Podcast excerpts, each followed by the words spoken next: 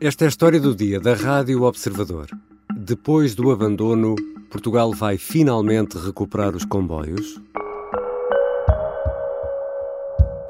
Pouco, muito, bom, perfeito ou imperfeito, seus deputados.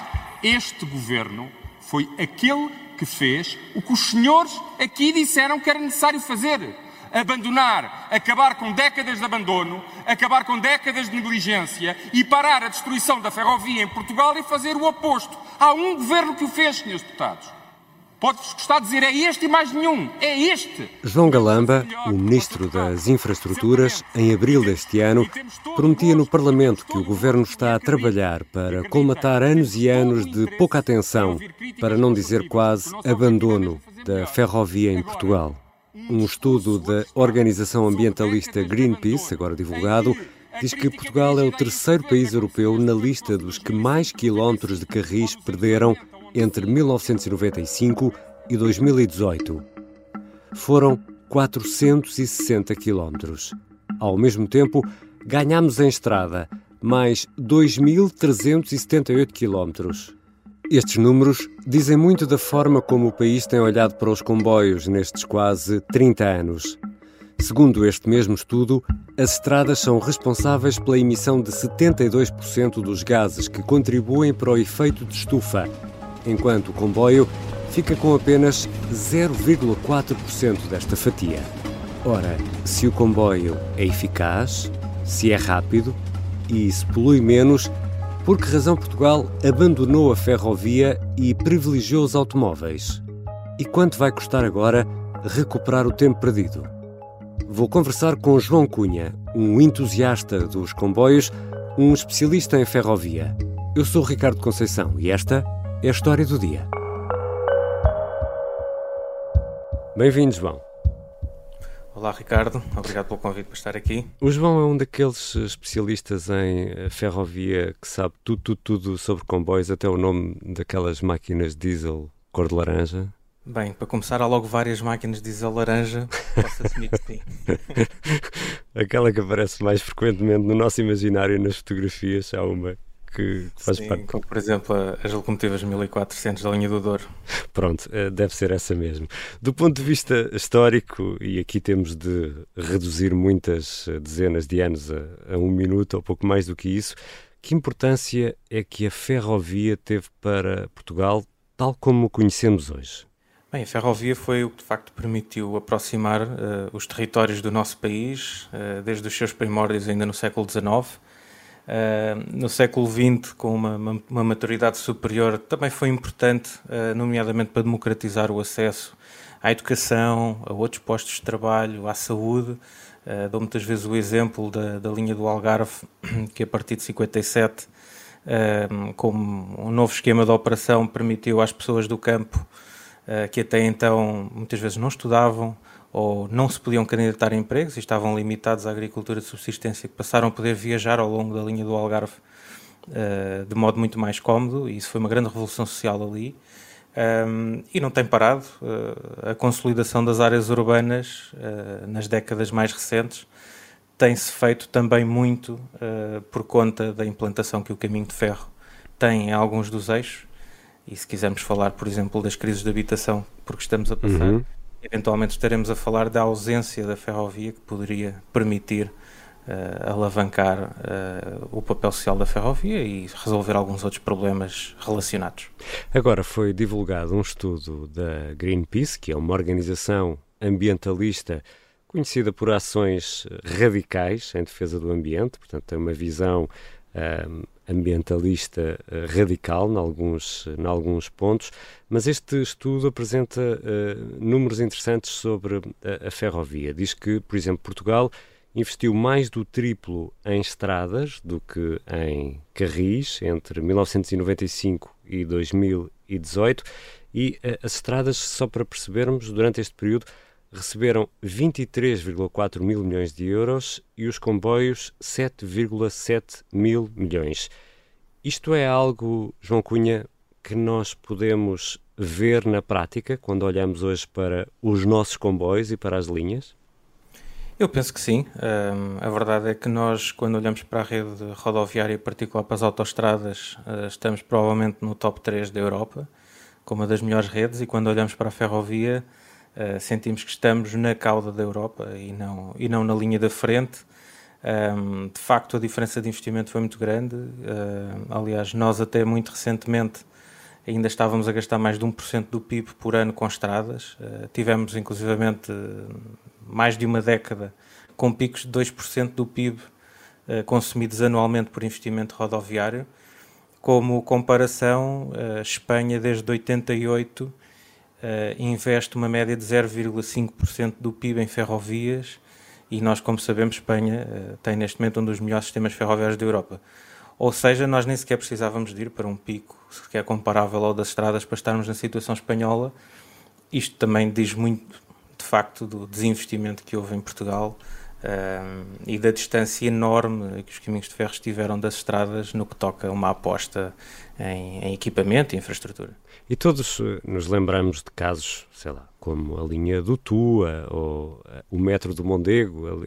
Naquele caso, foram retirados os comboios para construir um metro que, bom, ainda hoje eh, a coisa não está bem resolvida.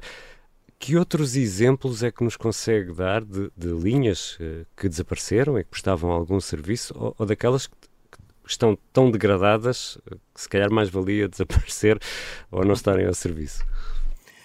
Bem, eu, uh, naquelas que desapareceram, uh, falo muitas vezes do, do ramal de Monção, uh, que está ali bem perto de Valença, onde chegam os comboios, uma zona ainda bastante dinâmica do nosso país e que muito incompreensivelmente não está a lutar pela reposição desse pequeno ramal.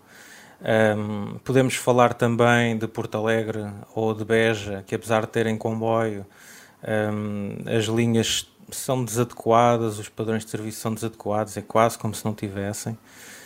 Um, podemos falar de Bragança, Vila Real ou Viseu, que não têm comboio de todo. Podemos falar da linha do Oeste, que passa numa das regiões mais importantes social e industrialmente do país, mas que de facto, quer por passar em sítios pouco interessantes, quer por ter um padrão de serviço também muito.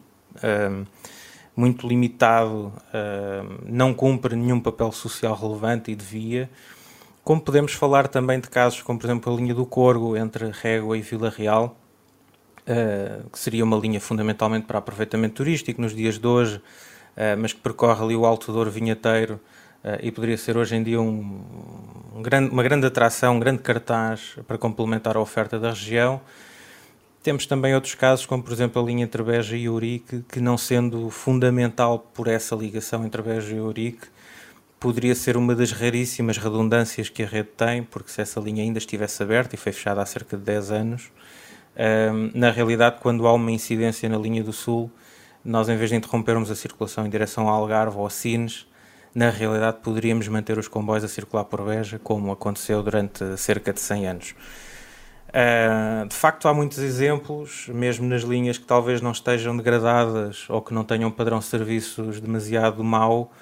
A verdade é que há uma distância muito grande em termos médios entre a realidade que temos na rede uh, e aquela que os países com que nós nos queremos comparar uh, têm hoje em dia na Europa. Já voltamos à conversa com João Cunha, especialista em ferrovia. Vamos tentar perceber se este desinvestimento nos vai sair agora caro e se este foi um caminho errado.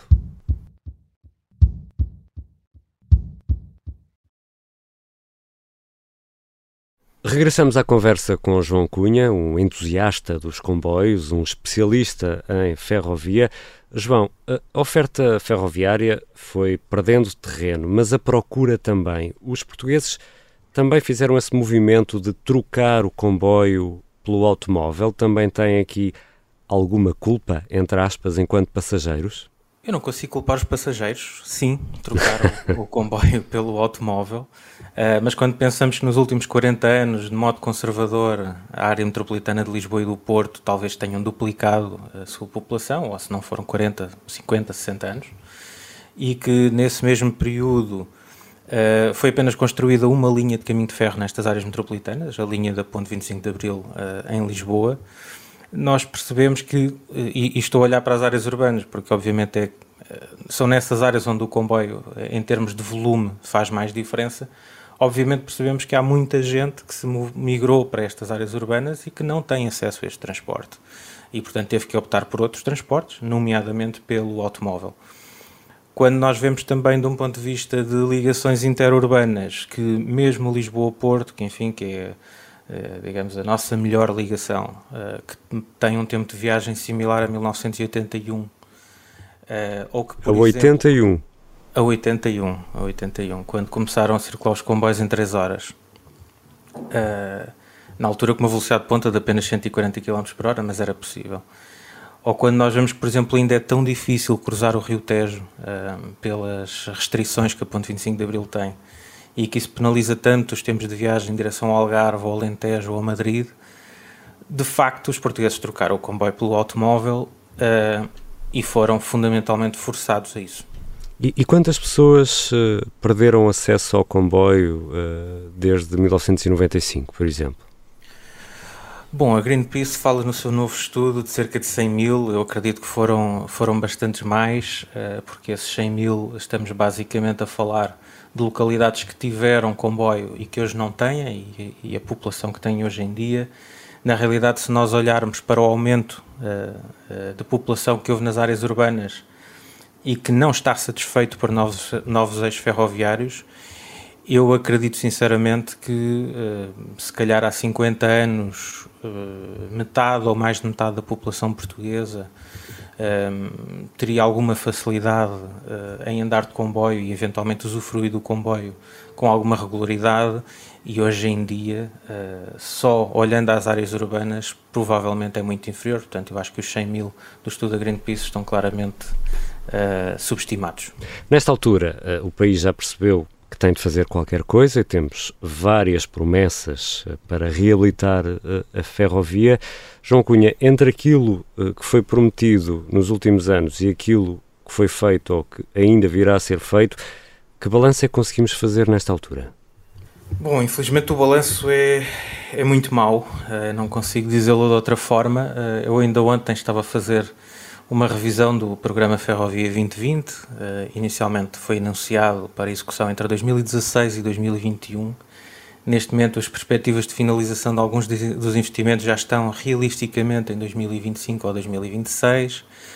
Um plano que começou com 2.700 milhões e que vai terminar, na melhor das hipóteses, com 1.800 ou 1.900 Portanto, estamos a falar de, em vez de investir 500 milhões por ano ou 550, no final de contas estaremos a falar de 180 ou 190 milhões, a maior parte pago com fundos europeus, o que quer dizer que o esforço do Orçamento de Estado é inferior a 100 milhões por ano, uh, ou uh, apenas uh, 10% daquilo que Espanha gasta do seu Orçamento de Estado com ferrovia, em termos comparativos, olhando aos tais 0,5 do PIB.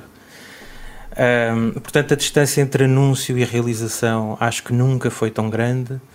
É assim nas infraestruturas, o próprio PNI 2030 neste momento já é impossível, estamos em 2023 ainda, como na operação, onde continuamos a ter um operador histórico um, com uma performance um, pouco digna dos tempos atuais, não, que não se reforma e que talvez também não tenha os incentivos para mudar, um, de facto, uh, quer nas infraestruturas, quer na operação, nós continuamos a não nos aproximar da Europa. Aliás, eu continuo a achar que nós continuamos em divergência acelerada com a Europa, porque enquanto nós fazemos todas estas promessas em Portugal, na Europa um, continua a haver um investimento uh, em aceleração na ferrovia e, portanto, nós temos que acelerar mais do que a Europa para nos aproximarmos como nós não estamos sequer a acelerar, eu temo que estejamos a ficar cada vez mais para trás e isso é bastante uh, triste. E, e, nós estamos na, na, Semana Europeia da Mobilidade, sexta-feira, dia 22, é o Dia Europeu Sem Carros. O, o, o comboio é, uh, e corrija-me se esta afirmação estiver, se esta afirmação estiver errada, é um transporte de futuro, não é um transporte de passado, apesar de ter começado a vapor é um comboio é, é, uma alternativa de futuro, ou não? Absolutamente, até porque o comboio, mesmo agora quando comparamos com a eletrificação de outros modos, o comboio tem uma grande vantagem que é o contacto entre a roda e o carril uh, que permite ao comboio ter uh, um gasto energético por unidade de carga, passageiros ou mercadorias, muito inferior a qualquer outro meio de transporte, o que quer dizer que para uh, volumes importantes será sempre muito mais eficiente. E é por isso que anda cá há 200 anos, que já teve várias sentenças de morte e na realidade reinventa-se sempre. Uh, é cada vez mais importante nas áreas urbanas. Uh, nós podemos eletrificar os carros, mas isso não nos elimina o congestionamento das vias.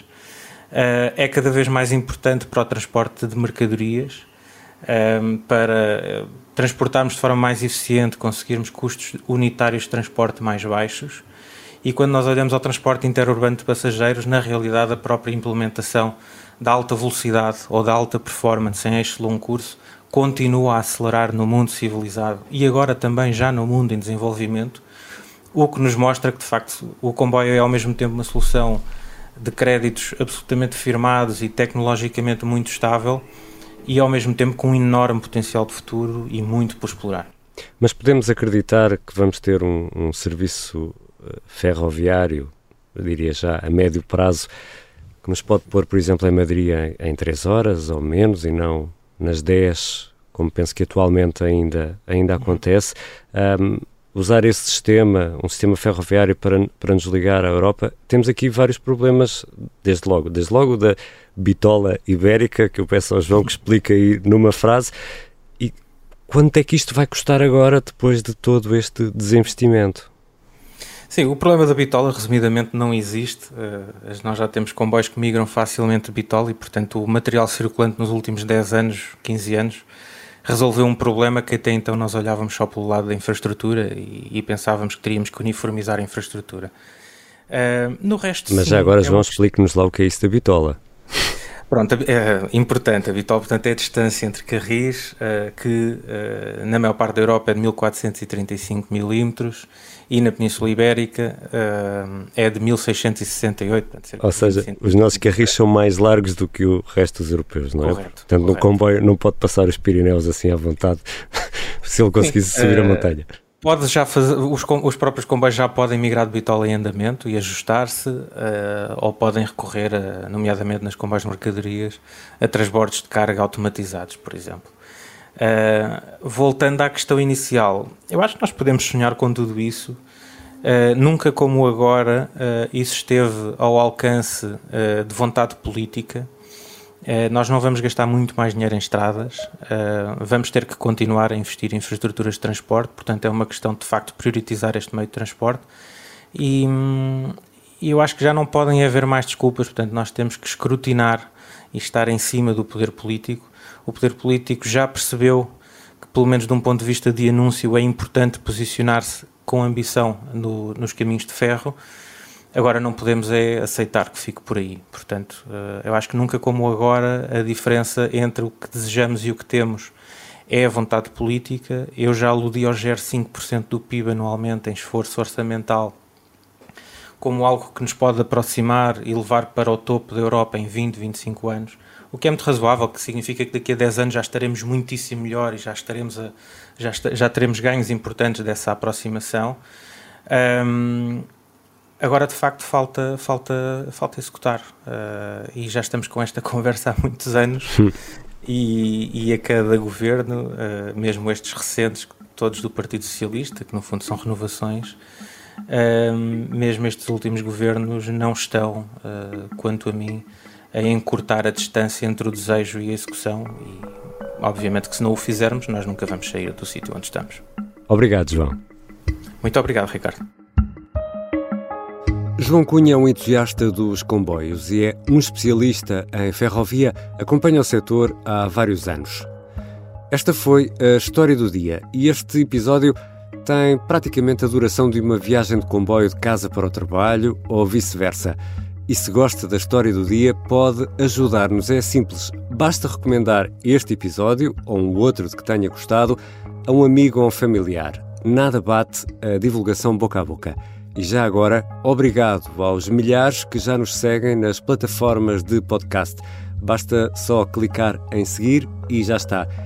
Esta é também uma grande, grande ajuda à história do dia. A sonoplastia é do Artur Costa, a música do genérico do João Ribeiro. Eu sou o Ricardo Conceição. Até amanhã.